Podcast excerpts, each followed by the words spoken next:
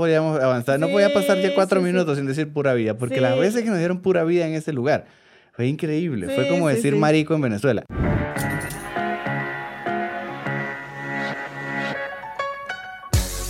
Hola, hola, ¿qué tal? Bienvenidos una vez más a este panel de... Los Honeys Podcast. Muy bien. Hoy es un podcast un poquito diferente. Bueno, sí. Esperamos dejar algo, pero va a ser más divertido. Digo que, porque bueno, son muchas anécdotas. Hoy Sí, hay, muy, hoy hay anécdotas. Burda de anécdotas, voy a decirlo. Dios mío. Yo Ya, estaba habla ahí venezolano, venezolano completo. Yo buscando en mi cerebro estaba buscando una palabra, Por favor. eh, no sé, que todo el mundo la entienda. Esto no, es un, esto no es un burda. tutorial. Esto es hablar venezolano en un podcast. Bueno, Un chingo, un chingo de anécdotas. Para todos. Ya, ya, ya, ya dio el sinónimo, Mexa. Sí, ah, es que no puedo. Necesito que me gusta que me entienda la mayoría de personas. Y Hay que hablar con subtítulos, pero de diferentes países. sí, sí, sí. Entonces, bueno, son muchas anécdotas, pero eh, vamos, queremos, pues obviamente, explicar cosas para que también quede algo, ¿no? Este es bastante relajado. Es una anécdota que tenemos de un... Es, una, es un conjunto de anécdotas de algo grande que pasó. Para comenzar, los voy a poner en contexto. Los, los- voy a poner en contexto. Me cortó aquí. la inspiración. Es que bueno, es que, es que, es que bueno, es que sentí que no había suficiente potencia. ¿Cómo que una anécdota? Fueron No, muchas venía así. anécdotas. Ok, ajá. ¿Qué iba a decir? Un rodaje en la selva. Así le iba a Ah, decir. bueno, bueno, bueno, bueno. Se puso mejor. Se puso... ah, Eso me gustó. Estuvo. Chan, chan, chan. Ah, ah, ah. Exacto. Con sound effects y todo. Ok, ok, ok. ¿Por qué quisimos traer este cuento para acá, para el podcast? Sí. Primero, porque es demasiado divertido. De. Segundo, porque es una... Yo creo que nos marcó la vida. nos marcó la vida, es una experiencia increíble que hemos tenido juntos, demasiado genial. De verdad. Este, bueno, voy- vamos, ya vamos a, a comenzar. Ya con- la gente está, pero ¿qué, qué, qué, qué? Bueno, pero ya les decimos, ya le decimos, es un rodaje en la selva, ya lo dijo Mariana, pero ¿cómo así? ¿Cuál selva, Honey? Ajá, lo que pasa, lo que pasa es que mm, eh, hace, un año. un año y medio. Bueno, hace un bastante año y medio. tiempo. Un año y medio, no sé si personas que ya me siguen de hace tiempo saben que yo estuve en Costa Rica. Y no fui para dictar un curso de maquillaje, no fui para vacaciones chéveres, no. No. Nosotros fuimos por trabajo.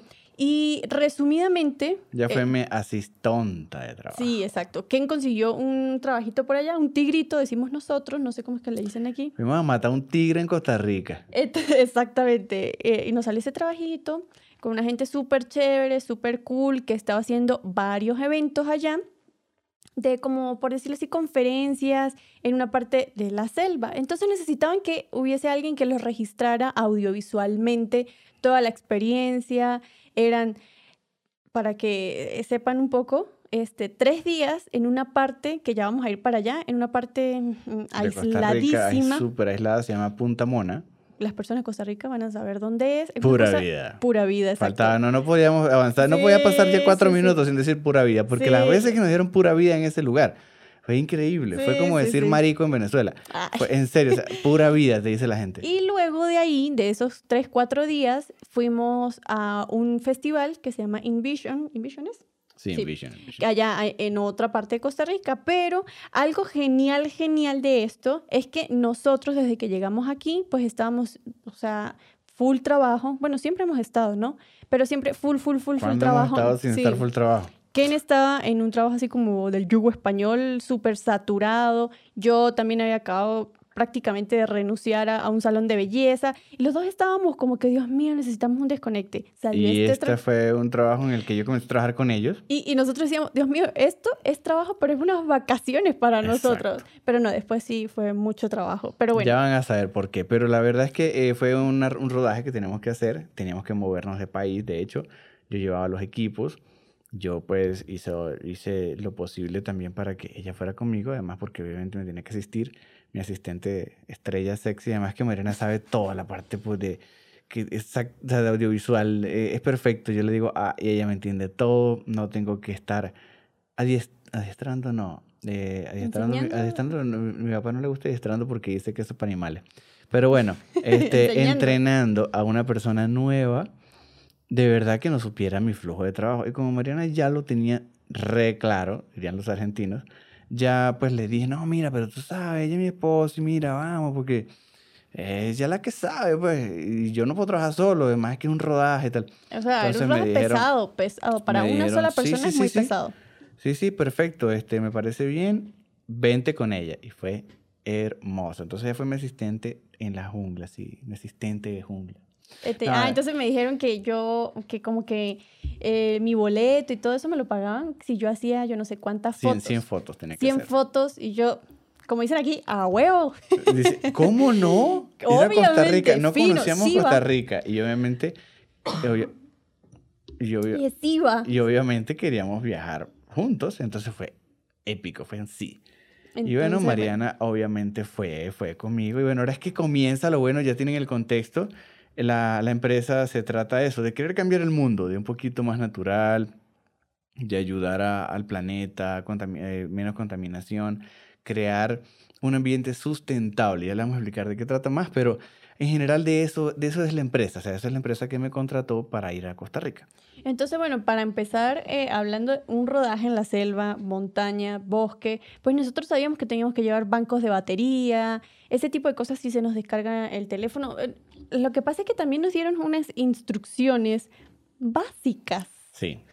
básicas. Y ese, nosotros, ese es el gran problema de la que- mala preproducción. Hubo una mala preproducción de parte de la empresa. O sea, sí, no de- nos dijeron cómo era, cómo era de verdad el rollo. Y yo quiero decir algo importante que esto me da mucha risa. Nosotros somos demasiado de ciudad, pero no por ser cifrinos, ni mamones, ni darnos así de gran cosa. Ni fresas. No es por eso, sino que casi nunca tenemos experiencias como esta de la montaña porque siempre estamos en casa con, grabando tutoriales. Esto, esto no es... No, ustedes ven que nosotros no estamos hablándole aquí en la jungla. De, no, no pasa. Yo soy de las que, o sea, si estoy sin zapatos me duele demasiado los pies. ya, ya se ríe. Ese tipo de cosas. Entonces yo sentía, así como cuando un campesinito, alguien del campo, así con su ruanita, llega a la ciudad, a la ciudad, a la ciudad y ve Ush. todo así como que, ay, Dios mío, ¿dónde estoy? Bueno, nosotros en la ciudad estábamos en la selva. Dios mío, ¿qué es esto? De verdad que nos sorprendió mucho. O sea, superó eh, nuestras expectativas de las condiciones duras que, iban a, que íbamos a tener que enfrentar. Y que no lo sabíamos. Y Mariana y yo estábamos claros de que tenemos que, o sea, siempre, nosotros no tenemos miedo para nada al trabajo duro de rodaje. Estamos Sí. súper, eh, sabemos lo que es.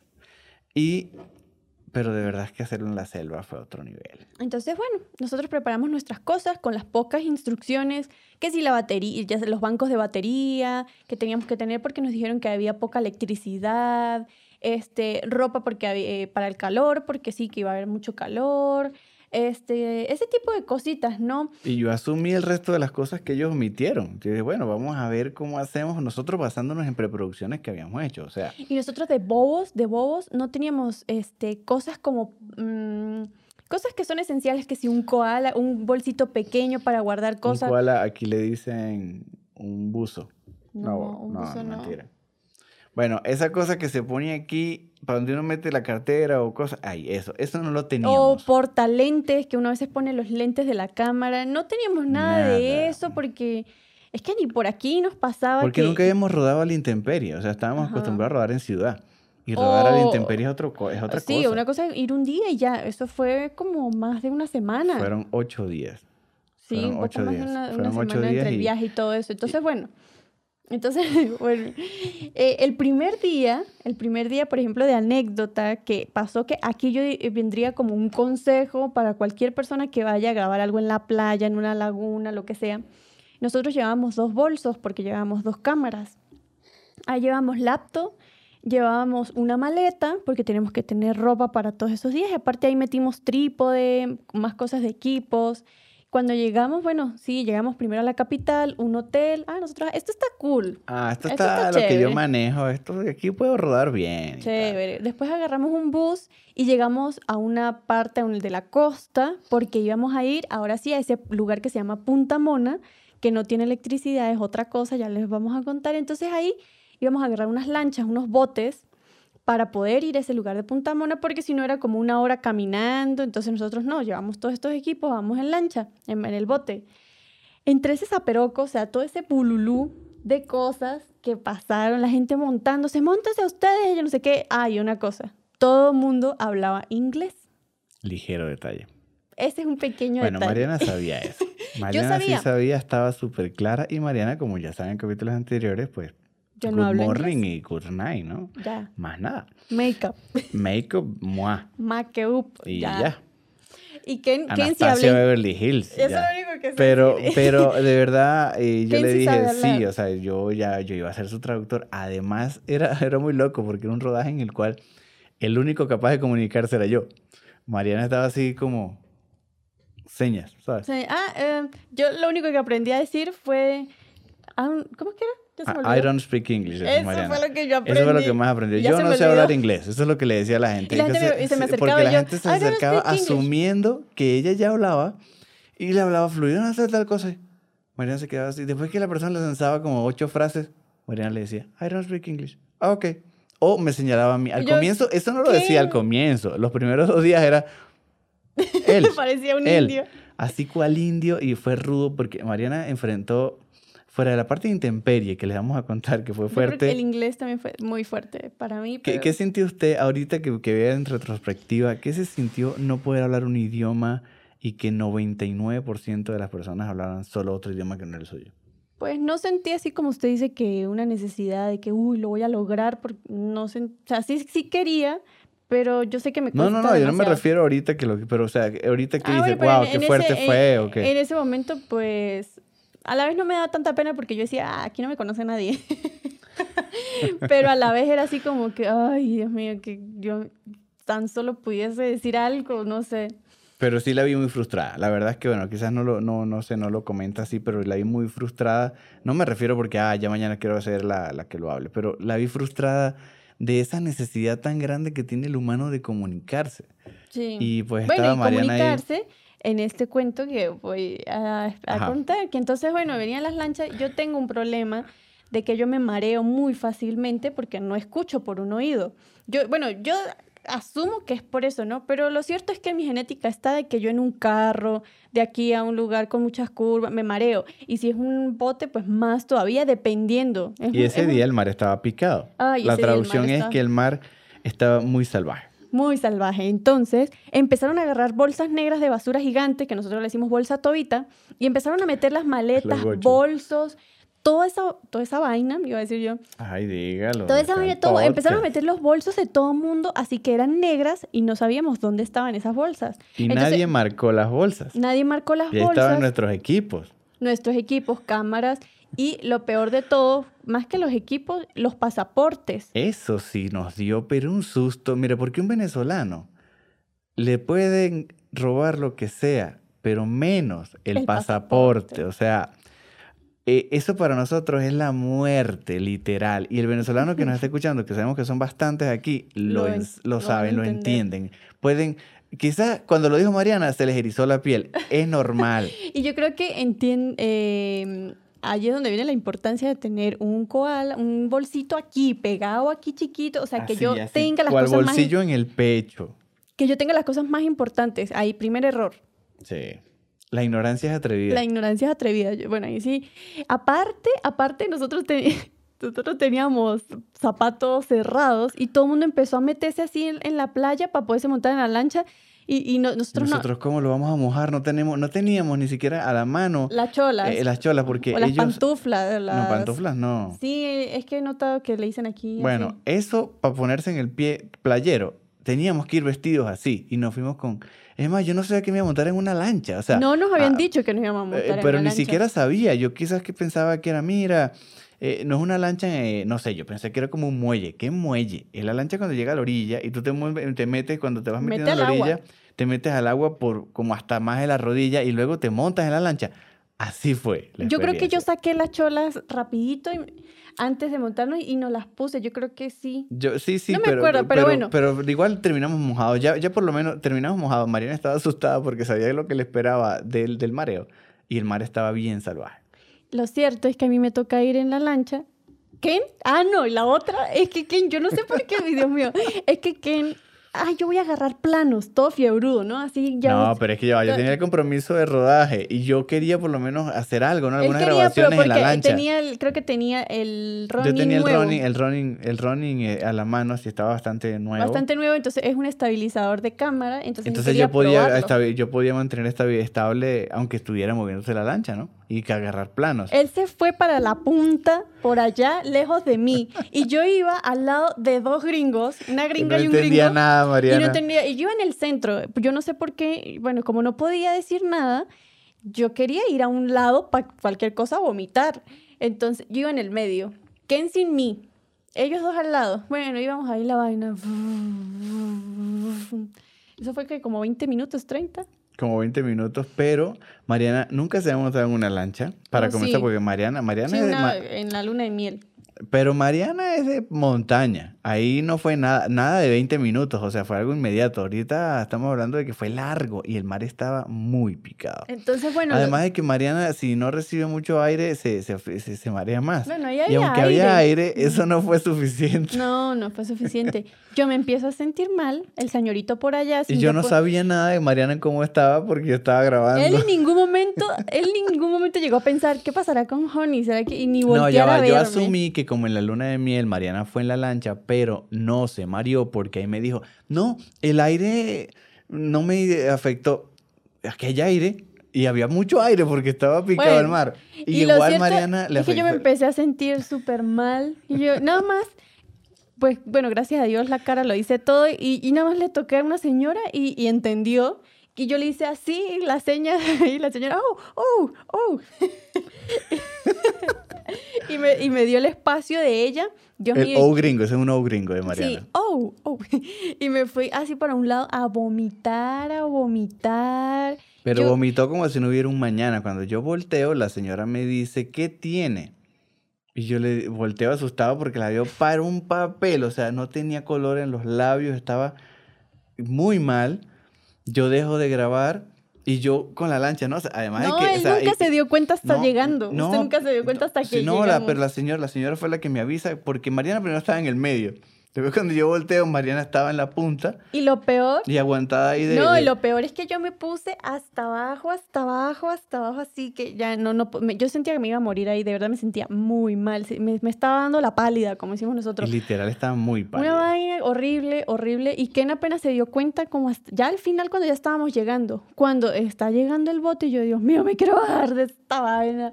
Por- ya estaba mal, muy mal. Y como me estaba muy mal, yo tenía uno de los bolsos. Yo no, yo no podía ni agarrar Mariana un bolso. no pudo hacer nada y yo tenía el running en la mano buscando taparlo porque iba a llover, porque el running no se puede mojar. Las personas diciéndome que estaba mareada. Mariana vomitada y destruida por allá, pálida. Y las bolsas estaban por quién sabe dónde, porque Mariana ni siquiera perdió la conciencia de las bolsas. O sea, Perdí todo. Yo no sé ni cómo hice para bajarme de una esa persona lancha. la, la ayudaron a bajar porque yo ni siquiera casi ni podía me acuerdo bien Ella cómo me llegó allá, bajé. yo les dije en inglés que estaba mal, que tenía el mal de, del mar, que estaba mareada y tal. La ayudaron, casi que la cargaron, la sacaron a la orilla y Mariana dejó bolsas, dejó todo en la lancha. Yo no sabía, como las bolsas no estaban marcadas, yo estaba más cagado de que se perdieran las cosas porque Mariana tenía la, la de los documentos. Y yo no sé dónde estaban los documentos, porque yo me bajo con el running y agarro unas bolsas que tenía cerca de mí y habían otras bolsas por ahí que no sabía dónde estaban por fin. Y la gente comenzó a descargar bolsas, porque había gente en, la, en, la, en el Punta Mona, había personas que estaban esperando que llegara el bote para ayudar a descargar. Descargaron todo, personas que yo no, nunca había visto en mi vida, y descargaron todas las bolsas. Por y allá. cuando veo todas estaban acumuladas y me dicen, ¿vas a ayudar a cargar bolsas, Kennedy? Yo sí, pero loco así, los pasaportes, ¿dónde están los, los documentos? Y yo muriéndome por allá. Y Mariana nada que ver con bolsa. Mariana ya estaba en una, en la, la pasaron en una choza. No, no, estaba en un y- banquito de madera. ¿Qué cuenta No, no, choza? pero la pasaron para allá atrás y le dieron sí. un jugo, le dieron, le dieron agua de coco y en fin, pues para que reviviera. Y yo lo que estaba era cagado de que no sabía dónde estaban las cosas. Y yo queriendo Y buscar yo a- a tampoco Ken. podía hablar con ella porque Ah, y tenía que bueno- resolver eso. Lo bueno es que eh, como están en Costa Rica, imagino que buscan personas que hablen tanto español como inglés. El chico que me Ahí sí atendió habían personas que hablaba hablaban español. y yo por lo menos le puse le pude explicar un poco y me sentí un poquito mejor porque yo Ay, por favor, venga. Y yo anhelando que Ken llegara, pero él, yo no sabía que estaba corriendo con todo lo de las bolsas. Y ella lo y peor es que después me como que me recibe molesta y yo, Honey, ¿dónde están los documentos? sé yo qué documentos, qué sé yo de eso, o sea, estaba toda mal. Y Pe- yo estaba, pero que no sabía. Y todas las bolsas se amontonaron. Literalmente eran como 60 bolsas, o sea, negras. Todas negras. No, no había nada. Tuve que desarmar bolsa por bolsa. De Para todas las buscar. 60 para conseguir cuál era por fin. Pero y bueno. lo peor es que no aparecieron pronto. O sea, me lancé como de verdad media hora buscando las bolsas. Y yo volví, y no consigo los documentos. Estaba muy preocupado. O sea, de verdad que Pero al final se fue, consiguieron. fue, fue bien pesado. Hasta que por fin ya Mariana como a la hora, porque tardó mucho en revivir, conseguí los documentos y bueno, me volvió el alma al cuerpo. Yo estaba también pálido, pero, pero por los documentos. Bueno, y más, gracias pues, a Dios aparecieron. Todo Lo- después los de pudimos eso conseguir y todo. Pero bueno, ya Mariana se recuperó un poco, en fin, volvió en sí y bueno, ya estábamos ahí, ¿no? Entonces, bueno, después eh, nos, nos muestran dónde nos íbamos a quedar. Nosotros imaginamos que era una habitación normal, pero era una carpa.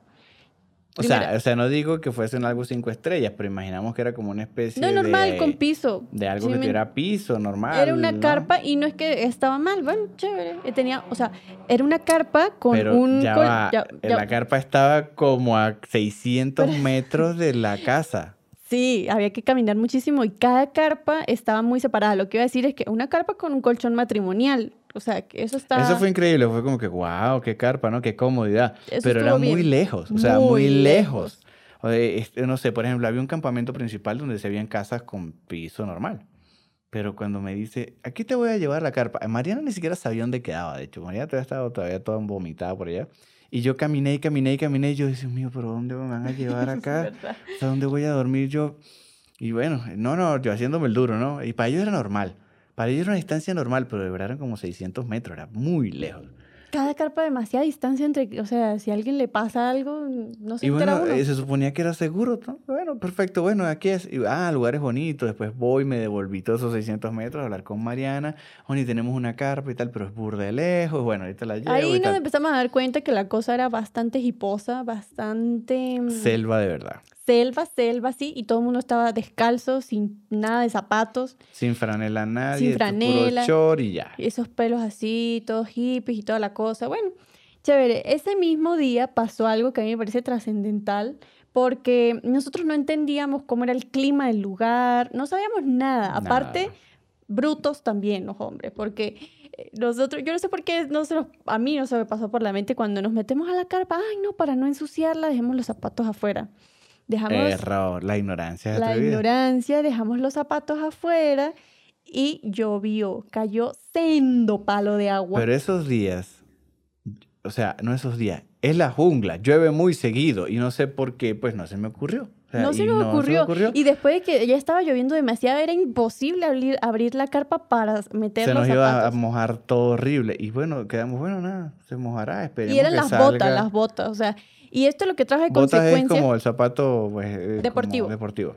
Esto lo que trajo como consecuencia es que todo el resto del rodaje lo hicimos en, en cholitas, en, sin pantuflas, eh, cholas playeras. Y es muy horrible hacerlo así porque es demasiado incómodo, quema. No, o sea, es horrible. Y muchas veces me tocó a mí descalzo. Descalzo y nosotros corriendo y con la cámara, con Tienes esto. un running, un estabilizador, la gente no te está parando, tienes que atravesar. Hay cositas que puyan estos eh, palitos de todo y somos de ciudad, o sea, no, no somos los, los que tenemos el callo. Yo alguna vez de niño tenía ese callo y tal de las calles, pero tengo demasiados años de, de- de ciudad, de casa. Y cuando me encuentro con eso, Y- fue enfrentar ese dolor en las patas todo el día, o sea, Y lo, y lo peor es que allá, en ese lugar, justamente, no sé si por la época, no estaba haciendo casi sol. Y nosotros, bueno, los ponemos a secar al sol. Mentira, de todos esos días que estuvimos, como los cuatro, estuvo húmedo. Se, nunca se secaron. cuatro días no salió el sol. Nunca Literal, salió el el sol sol. salió como en los cuatro días, No, sumando los cuatro días, como una hora. como una hora. Pero una hora sí que buscábamos el sol nosotros, porque también se ponía todo húmedo, frío, eh, no se secaba la ropa. Y si estabas todo mojado, empapado de sudor, te quedabas como con un frío ahí, tenías que cambiarte. Era fuerte la condición de estar. Y nunca todo el los tiempo el mar estuvo picado porque era tiempo de lluvia, porque no había sol.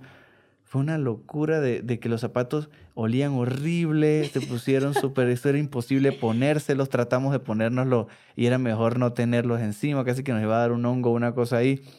Y nada, los zapatos empapados, cuatro días lo, lo que hacíamos era moverlos de un lado para otro empapados. Sí, eso fue muy, muy eh, como muy de principiantes. Ay, Dios mío. Entonces, entre esas cosas, pues nosotros comenzamos ya a grabar, a tomarle fotos a la gente, a la cocina, que era súper linda, que sí, las maticas, los árboles, todo, o sea, súper bonito.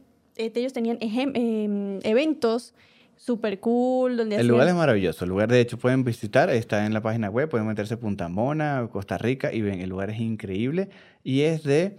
Eh, es un lugar de desarrollo sustentable. Todo. Eh, el, lo que resume es todo es reciclable, nada, eh, que todo lo que se come se genera allí, son, eh, la, la, la, dieta y todo eso en base a plantas, a todas las cosas son naturales, nada es, no existe basura, no había forma de botar basura, toda la basura que generábamos los humanos de allí, teníamos que guardarlo, sacarlo y ponerlo en un bote para que lo llevaran a botar. Es increíble, es, de verdad que es un lugar como sacado de una película. No, es, es bellísimo, Dios mío, eso sí sacaba así con pinza, un tesoro, un tesoro ese lugar.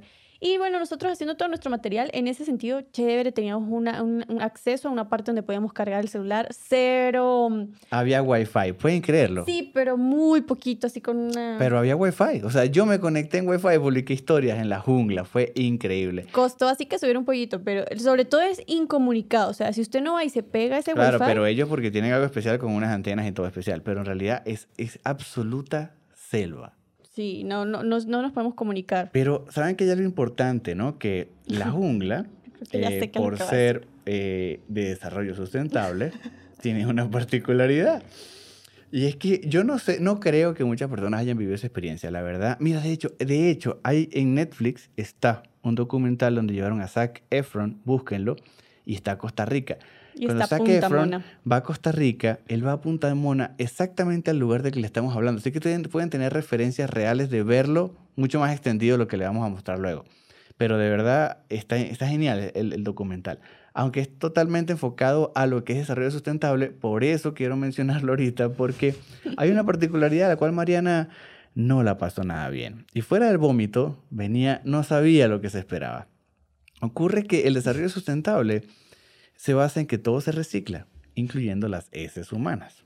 Así que excremento. si vas a excretar o a cagar o al baño o a lo que sea como le llamen en donde nos estén escuchando, tú vas a una especie de letrina pública, que no es una letrina porque la letrina calla un pozo séptico o algo así. En este caso, es, una, es, una, es, un, es un desnivel, o sea, tú subes como a... Una escalera. Una escalerita de dos metros de alta y arriba hay una parte de madera donde tú vas a un baño cual letrina por un tubo, pero cae a dónde? Ahí. O sea, está cerrado, pero cae a una acumulación de mierda constante donde cae y luego tú le tienes que echar acerrín y luego vas al baño otra vez y le echas acerrín, vas al baño y de hecho tú ves, o sea, se va formando como obviamente todas las capas de excremento forman una super montaña de excremento, el cual va a oler como una super montaña de excremento. Entonces ya se pueden esperar lo que vivió Mariana la citadina. Mariana la citadina. No, ya va. ¿Y por qué? Ya va, ¿por qué? Ya va, ¿por qué? Yo lo decir porque, Mariana, Mariana lo va a decir, ¿no? Pero Mariana la citadina se encontró con la necesidad inefable de ir al baño. Primero que yo. Lo que pasa es que yo soy, gracias a Dios, bendito Dios, de muy buena digestión. Entonces...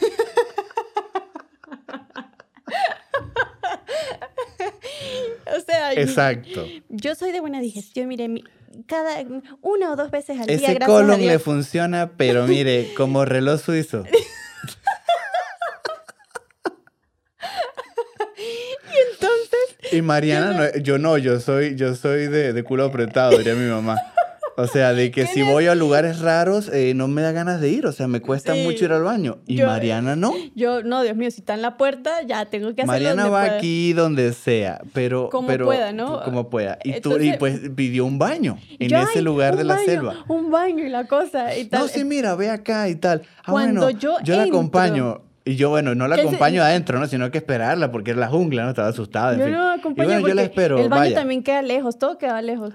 Y queden esperándome afuera. Cuando yo entro a ese lugar y pego la primera olida. Mariana nunca había terminado de ir al baño tan rápido. Yo, o sea, ¿cómo les explico? Se no me quitaron fue, las ganas. no fue. O sea, simplemente te corta la nota Me horrible. corté, o sea, yo, yo que no me corto con nada, me corté, así que yo dije, "Ugh, Dios mío, no puedo. Y salí yo, ¿qué? ¿Qué? No, no puedo, tiene, es horrible, le dije yo, pero ya después, ya a- al tercer, cuarto día, ya iba chévere. Sí, sí, ya el tercer cuatro días ya normal, como en casa. Ya, Pero sin la chola, verdad... ya no tenía chola, andaba descalza, ya tenía un moño, ya así toda, "Hey, hi, hi, ya, Sí, ya sí, podía ir sí, al ya, baño. ya, ya. I don't speak English. Hi, good morning. ¿sabes?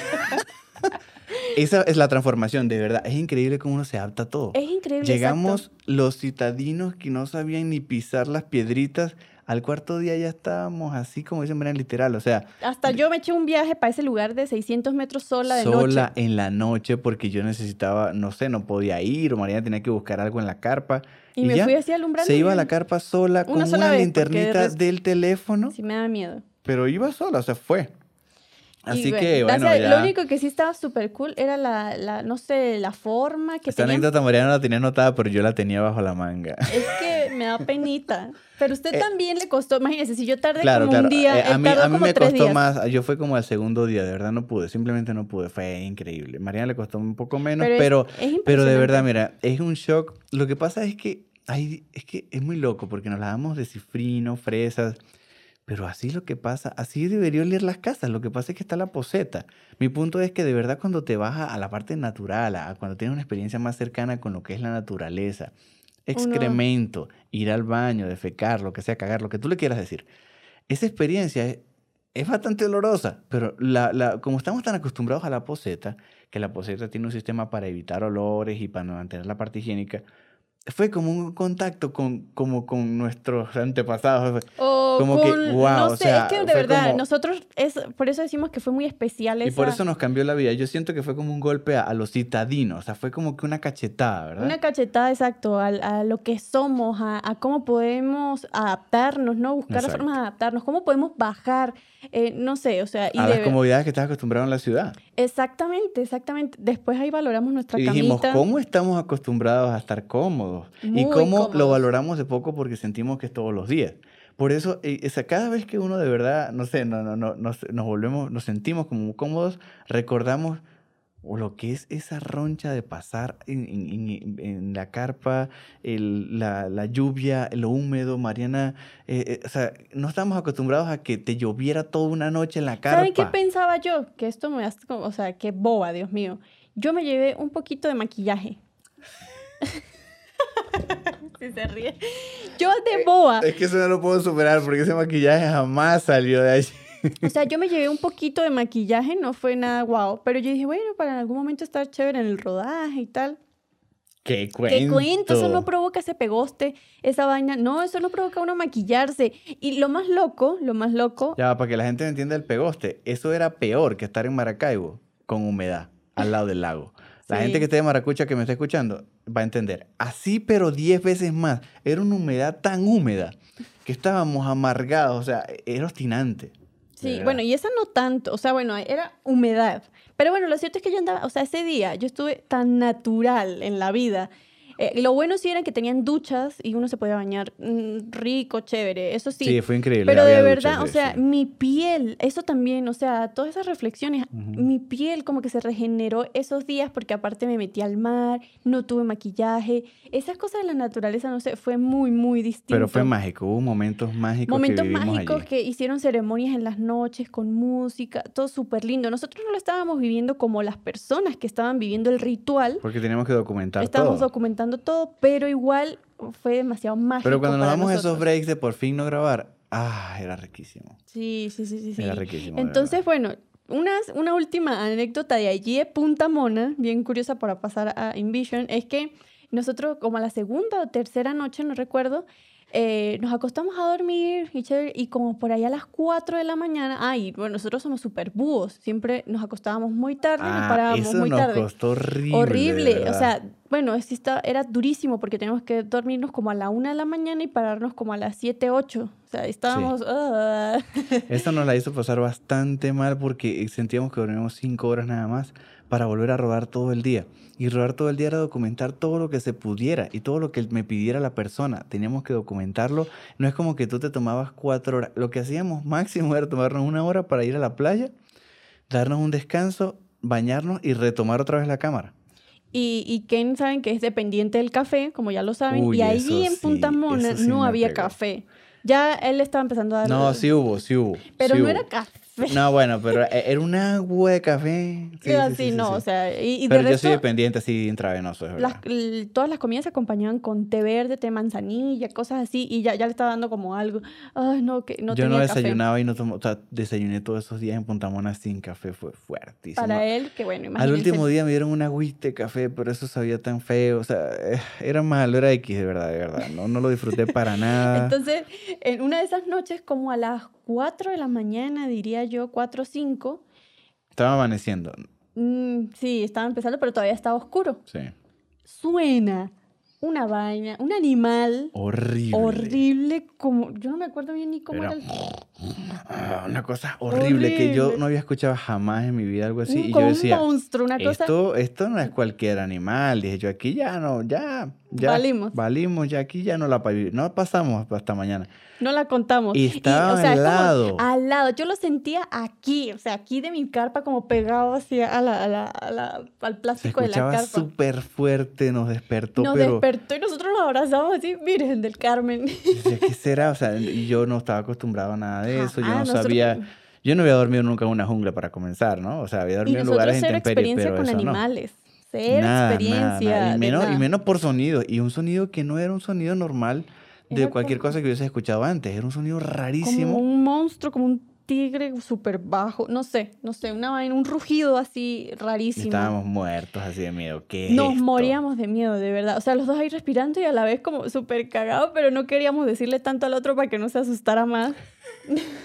Esa noche casi ni pudimos dormir bien y nosotros ahí, bueno, hasta que por fin dejó de hacer ese Y lo sonido. tardó como un, o sea, como 40 minutos. No fue rápido, o sea, fue, fue tardadísimo. Fue como un horror ahí. Sí, una- un, terror, psicoterror nos De tenía. sí. Al otro día, entonces nos paramos, bueno, ahí a, las horas nos paramos y Ken pregunta que qué era ese animal. Entonces le dijeron que era un tipo de mono eh, chango. Es un mono, sí. Sí, un chango aquí. Pero Un un, mono, un tipo de chango, un tipo de mono que hace ese sonido para marcar su territorio y demostrar que él es dueño del lugar y que las personas que estamos allí en carpas y tal estamos ocupando su espacio. O sea, es, es demostrando su marcada de territorio. Y, hace ese, ese sonido hace ese sonido Y para amedrentarnos. Ajá, y lo buscamos y no era una, no se ve espeluznante ni tampoco era una cosa súper grande, pero sí fue. Pero escuchamos el mismo sonido en Google y dijimos, wow, sí. ese es. ese es. Ay, No sé si por ahí está. Mono, un mono en Costa Rica, no sé si lo podemos conseguir podemos- para que lo escuchen de verdad. Es horripilante, o sea, no, y menos cuando tú estás durmiendo, estás cansado, no has dormido mucho y a las 5 de la mañana, ¿Cuál es este, no? ajá, se ¿Este? llama un mono congo, se llama, ver. exactamente. Ajá, a ver. Era ese sonido. Así a las 5 de la mañana escuchábamos eso. Fue así como que, ¿qué es eso? O sea, esa es su forma de amedrentarnos Y para que aquí, nos fuéramos. en No es súper ahí en la parte de la oreja. Y este estaba lejos. Ese, ese que se ve que está lejos en el video y sonaba horrible. Bueno, Bueno, ah, eso bueno. fue una experiencia bien, bien pesada. Y queda otra experiencia en Punta Mona, porque Punta Mona se llevó pues unos récords en experiencias, la verdad. Queda otra, porque es que, bueno, fue con nuestro primer choque, pero fue nuestro choque más natural, porque fue demasiado jungla lo que sentimos allí. Y queda que nosotros en la misma carpa, que nos quedamos allí, que también era lejos, ya saben, los 600 metros, toda la cosa, en esa carpa resulta que nosotros, ¿qué vamos a asumir? Aquí hay monos, animales. Pues no es tan mono animal, no estábamos tan aislados, nos dimos Sí, cuenta nosotros después. estamos seguros, aquí no pasa nada. Porque bueno, se supone que estamos en una carpa y estaba la carpa cerrada. La carpa tenía, eh, no tenía, o sea, la carpa tenía un cierre, no tenía candado. Y nosotros, pues, ¿para qué vamos a tener necesidad de poner un candado o algo? Bueno, no importa, perfecto. ponemos- nos fuimos, Y nos fuimos a trabajar un día. Son gringos. que van a Son estar- gringos que no van a estar pasando nada. O sea, gente, los gringos tienen plata. Bueno. Y bueno, nos fuimos y tal, y Y chévere. como no y- teníamos un bolsito, Exacto. Y rodamos, como no teníamos eso, de los documentos a la mano que dice Mariana, la aprendimos a la mala. sí. ¿Y qué pasó? Pues entonces, eh, recuerdo que hasta nos dieron una tula, que es de esos que tienen un cordón. Imagínense, yo, yo ponía lentes y cosas pesadas ahí. Esto me quemó horrible, que bueno, eso también aprendí la lección. Y, Uy. y entonces, nosotros eh, dejamos muchas cosas ahí en la carpa para no cargar porque no teníamos un bolso adecuado. Dejamos un montón de cosas ahí en la carpa, la cosa, y cuando, no sé qué, en qué momento, ah, porque allá no había nada que comprar ni nada. Pero Exacto. a quien le provocaron unos chocolates que hacen ahí, porque de verdad, o sea, estábamos muy bajos en calorías. No, o sea, estaba grave. Y comías puras cosas de montes y matas y plantas y... Bueno, sí y había yo no estaba huevos, acostum- Sí, pero, pero yo Pero estaba la mayoría de cosas a- eran plantas. eh, Era rarísimo para mi digestión también, ¿no? Y estábamos así como que sí nos faltaba algo, ¿no? Entonces había unos chocolaticos que ellos hacían ahí que no, voy a comprarlo, voy a buscar la cartera. Cuando busca la cartera, nos robaron el dinero que había en la cartera. Y nos robaron más de 200 dólares. O sea, no, No, teníamos fueron- mucho. Gracias a Dios, mi cartera tenía otro poquito que estaba Pero guardado. necesitábamos efectivo porque todo era gringo igual, o sea, todo te, te guardamos. te cobraban en dólares en la jungla también. Igual en Costa Rica se maneja el dólar cual, cual Pero gracias normal, ¿no? a Dios mi cartera no estaba visible en la carpa, sino la de Ken estaba ahí súper boleta, ahí. Ese es el problema que después nos dicen que habían personas que vivían allí, que vivían, que eran como las personas que cuidan, como que limpian, como que son la servidumbre.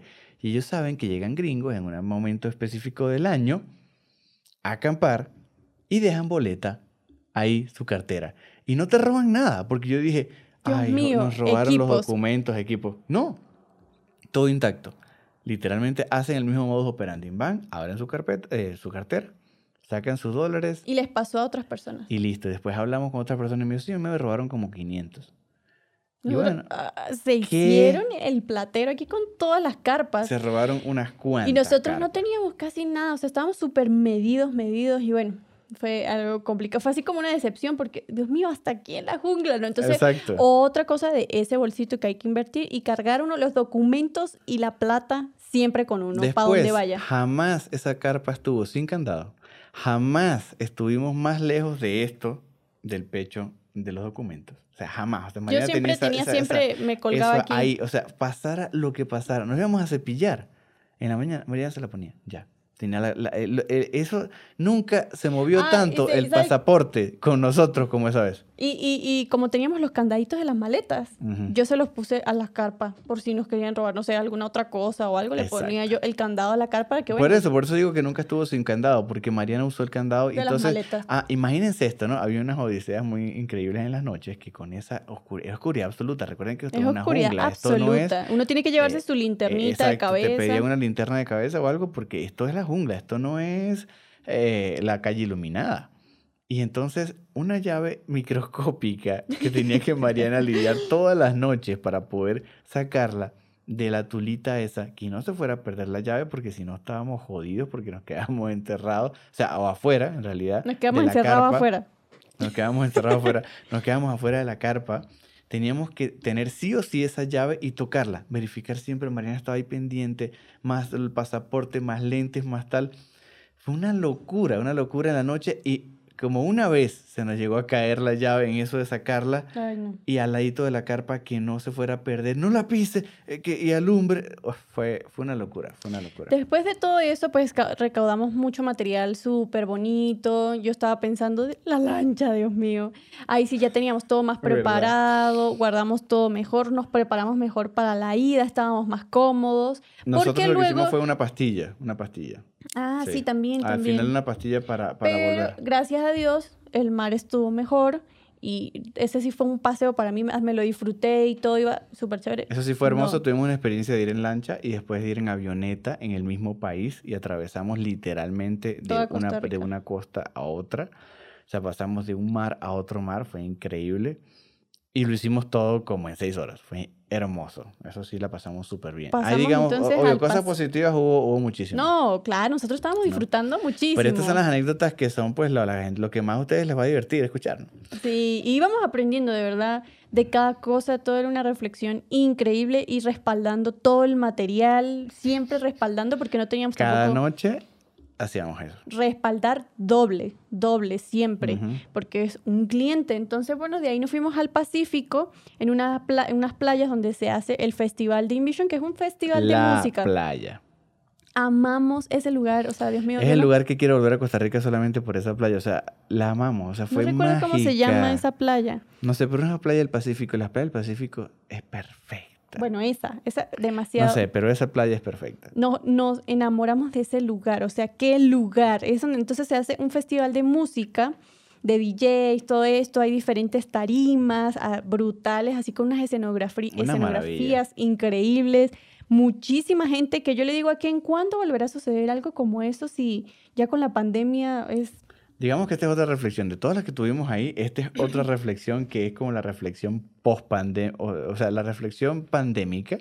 ¿Qué Que es eso, eso? cuando volverá a suceder. O sea, Sí. allá había de todo. Eh, gente con sus bebés y todo súper sano. O sea, lo digo porque de verdad era un ambiente muy bonito. Eh, no sé, yo nunca había ido jamás a un festival así. No fui a rumbear, no fui, no fuimos. Ni, ay, sí, que a emborracharse o a drogarse ni nada. Ahí no había licor. Yo No. había licor, sí había pues sus, sus cuestiones estupefacientes Había demasiada hierba. Demasiada. por todos lados. Y bueno, Pero no, la gente no tomaba. La gente prácticamente no compraba nada. de Pero era un ambiente demasiado genial porque había hasta familias con sus bebecitos y todo. En la noche eran las madres rumbas, la gente ahí en su rollo. En la mañana todo súper lindo, gente haciendo como yoga. Todo era increíble. O sea, una cosa es que tú te parabas literalmente a las 7 de la mañana y estaba la gente haciendo yoga. Y yo, pero la gente no duerme aquí, pan. O sea, tú con madre, dolor de espalda, ¿sabes? Porque dormía- ese fue peor. Esa, esa carpa que estaba, nos tocó allí, esa no tenía colchón. Esa era una colchonetica en la cual nos quedaba medio cuerpo hacia afuera y así teníamos que dormir. Pero hay una gran diferencia de Punta Mona a este lugar. Ah, bueno. El calor.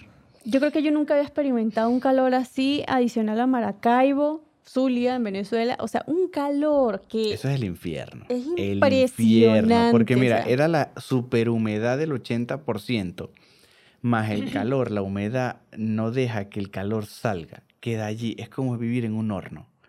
Y todo el día yo estaba echando mi agua así de lo que pudiera, porque Full estaba muerto, solar. muerto del calor. Ah, y ahí cuando llegamos los zapatos todavía estaban húmedos y los puse y eso en dos horas ya estaban secos, Eso, los se exacto. fritaron y Ahí- por fin nos pudimos poner Allí zapatos. por fin pudimos ponernos zapatos. Y mucha ropa que estaba húmeda, yo le eché así como la agüita y la cosa y la pude, la tendí y eso se secó así rapidísimo. Ahí ya no había ese tipo de baños, sino esos que son como públicos. Portátiles, esos baños portátiles, sí, que son de que plástico. también es, ay, es como que, uh, pero No es lo mejor del mundo, pero bueno, era un poquito diferente. No olía de- mal.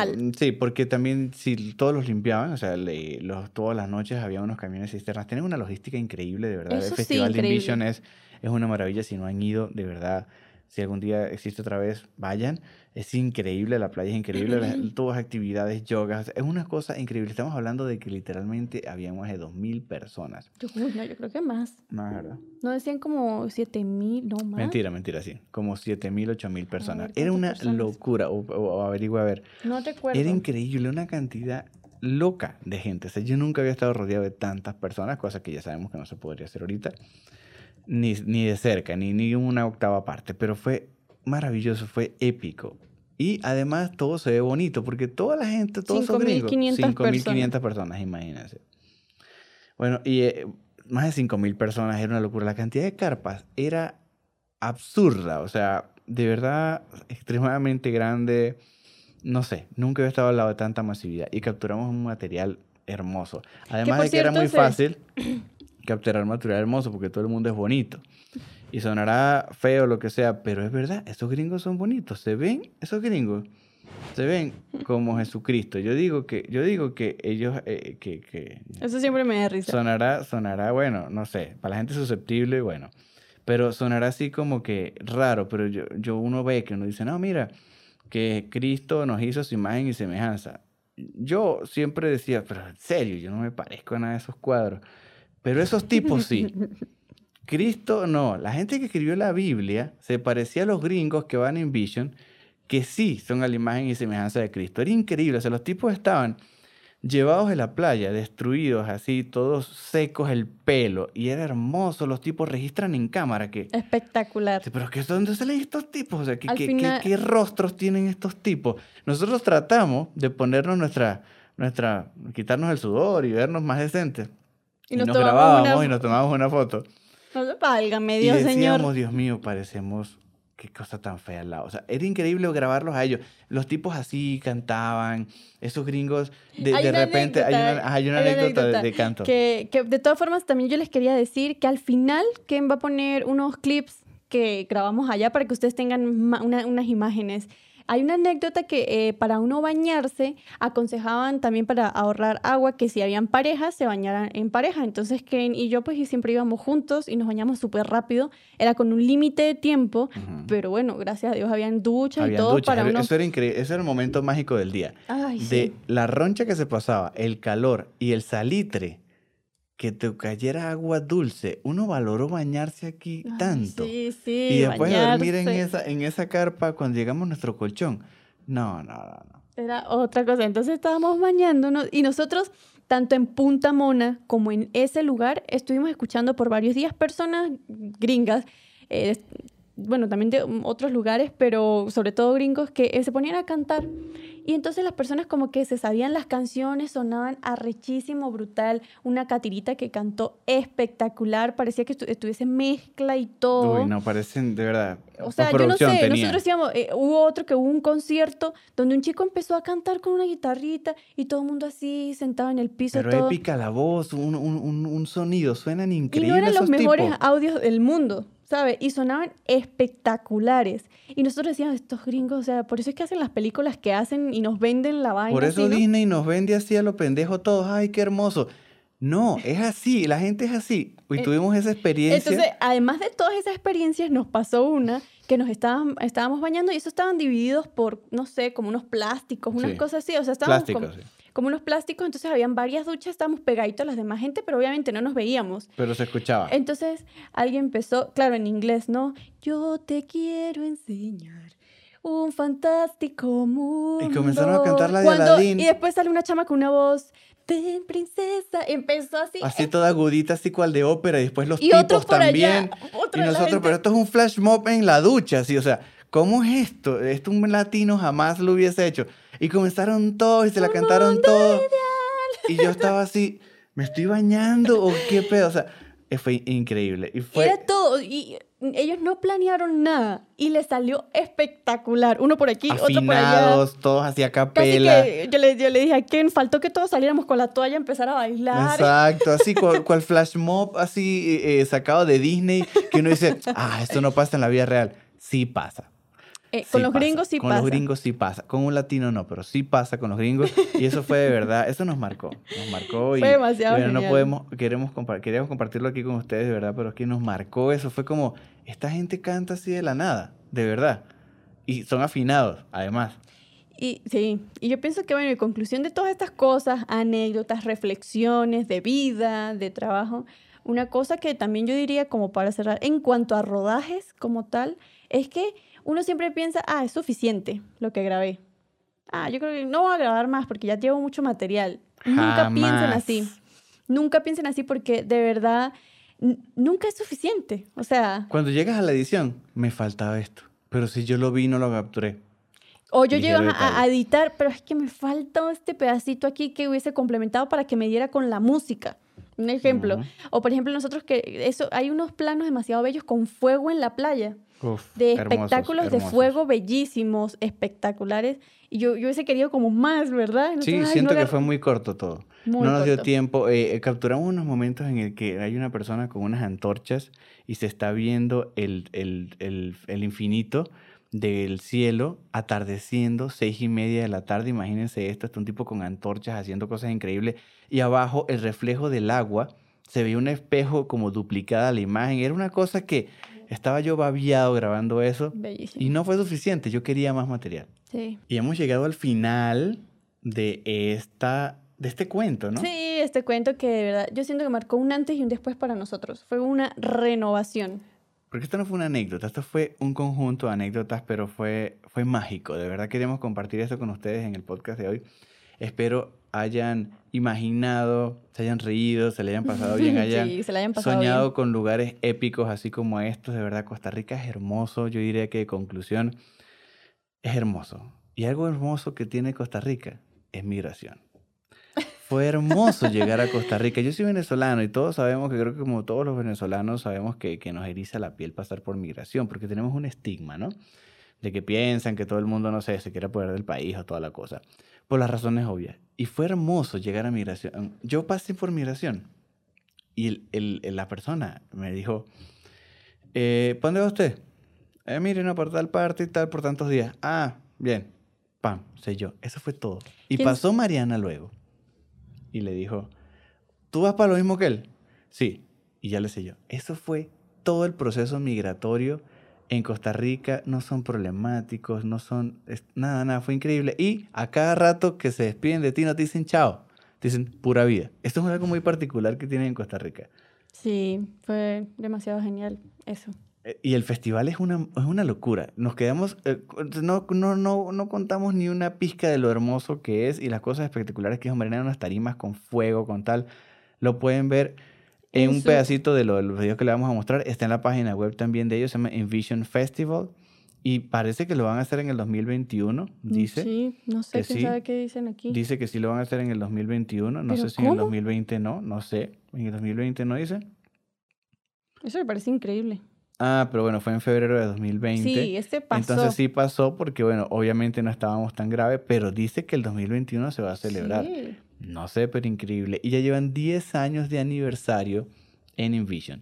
Es una experiencia hermosa, eh, música electrónica, pero estamos hablando de que no se detiene. O sea, es 24, 24, 24 Sí, horas. solo como en la mañana que la gente duerme La mañana un poquito, pero como la gente duerme como hasta las 5, ponle que hasta de 5 a 9 no hay eventos. 10 de la mañana ya comienza. Ojo, eventos de música. Pero si hay eventos de inmediato a las 7 ya de yoga. Yoga, conferencias, ese tipo Hay de cosas. explicaciones, ah, exacto, hablan de emprendimiento, de superación personal. Es una maravilla. Las personas que estén escuchándonos de Costa Rica, pura vida para ustedes. Y de verdad la pasamos genial allá. Queremos Nos volver a esa playa. Creo que la playa se llama La Ubita. Ah, sí, sí, La sí, sí, sí, Ubita sí. de Osa. sí. En la Ubita, en la Ubita. Qué playa, de verdad. Playa. Tienen un tesoro ustedes allá, queremos volver. Y bueno, fue, estoy muy agradecido con todo el trato que hubo en Costa Rica. Sí, muy, muy genial. Bueno, Hemos llegado llegamos al, final, de nuestro cuento. sí, espero que la hayan pasado súper bien. Gracias por llegar hasta aquí. Suscríbanse, eh, síganos también en Instagram. Y bueno, déjenos ideas también de qué les gustaría que les contáramos por aquí. Activen la campanita y denle a todos para que les notifiquen, para que se enteren del siguiente podcast. Y bueno, lo estamos pasando muy bien contándoles cosas y enseñando lo que podamos enseñar. Bueno, Igual, les, enviamos mucha, mucha miel. Bye.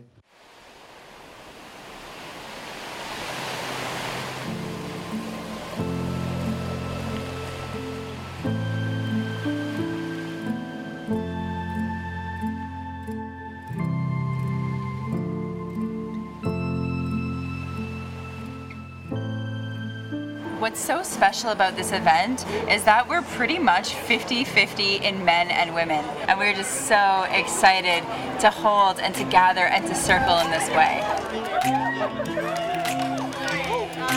Freedom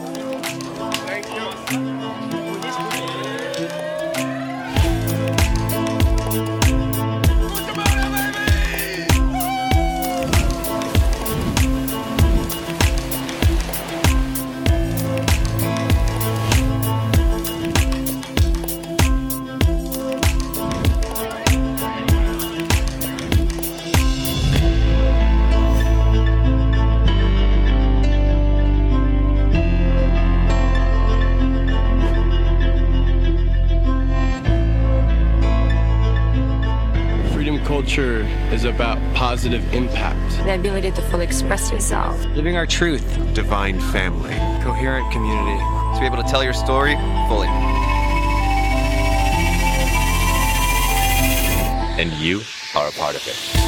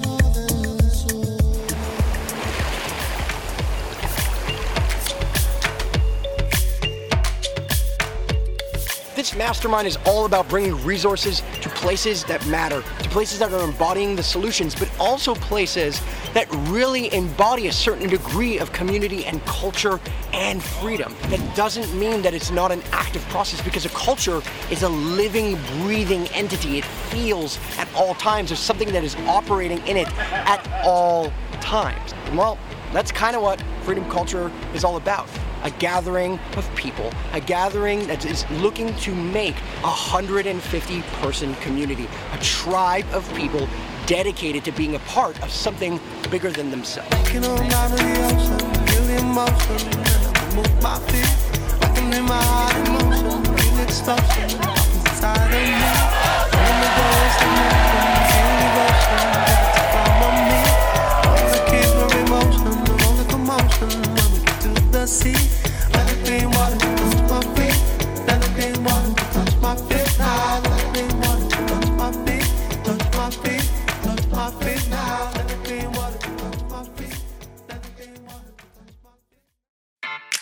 Every year, powerful, like minded superheroes converge in the beachfront jungles of Costa Rica for a gathering unlike any other.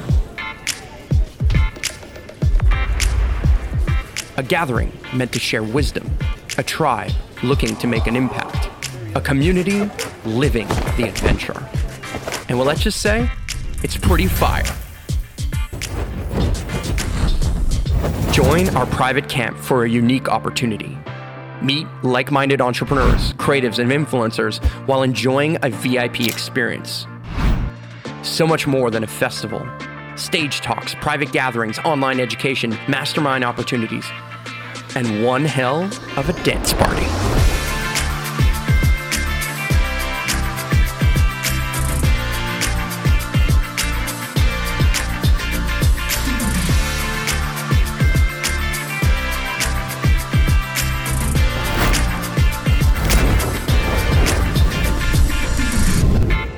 You're invited to join our camp. Envision Festival Costa Rica. See you in the jungle.